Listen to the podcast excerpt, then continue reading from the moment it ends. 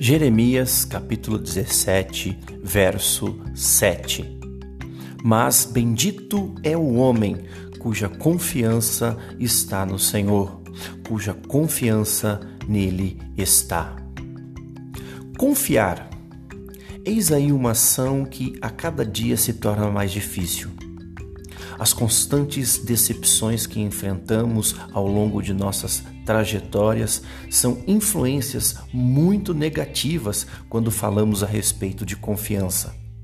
Sentir-se traído, contrariado, frustrado são sensações que, quando vivenciadas rotineiramente, geram traumas e mágoas difíceis de serem quebradas. Em um mundo onde a cada dia mais o ser humano pensa como um ser individual, onde a ordem comum é conquistar, ter, vencer, sem medir muito esforço e consequências, estas decepções e frustrações se tornam cada vez mais comum.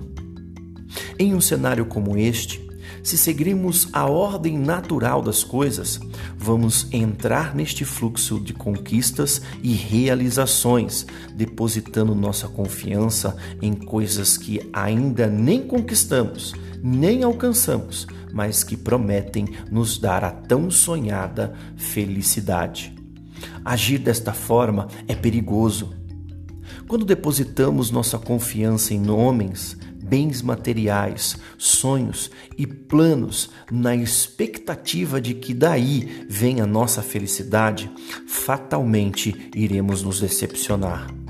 Mas existe uma saída, uma esperança: confiar em Deus. Quando depositamos nossa confiança em Deus e entregamos tudo à Sua vontade, deixamos de depositar nossa confiança em coisas que se passam, passando-a então para aquele que é eterno. Deus é, é, o único que tem condições de operar em nosso presente para melhorar o nosso futuro, pois é o único que realmente sabe do futuro. Confiar em Deus não gera decepções, nem frustrações, mas sim a certeza de que todas as coisas cooperam para o nosso bem.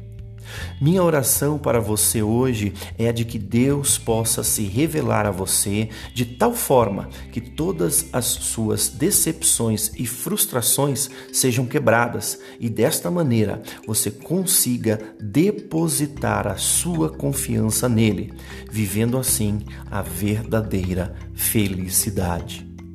Que Deus te abençoe.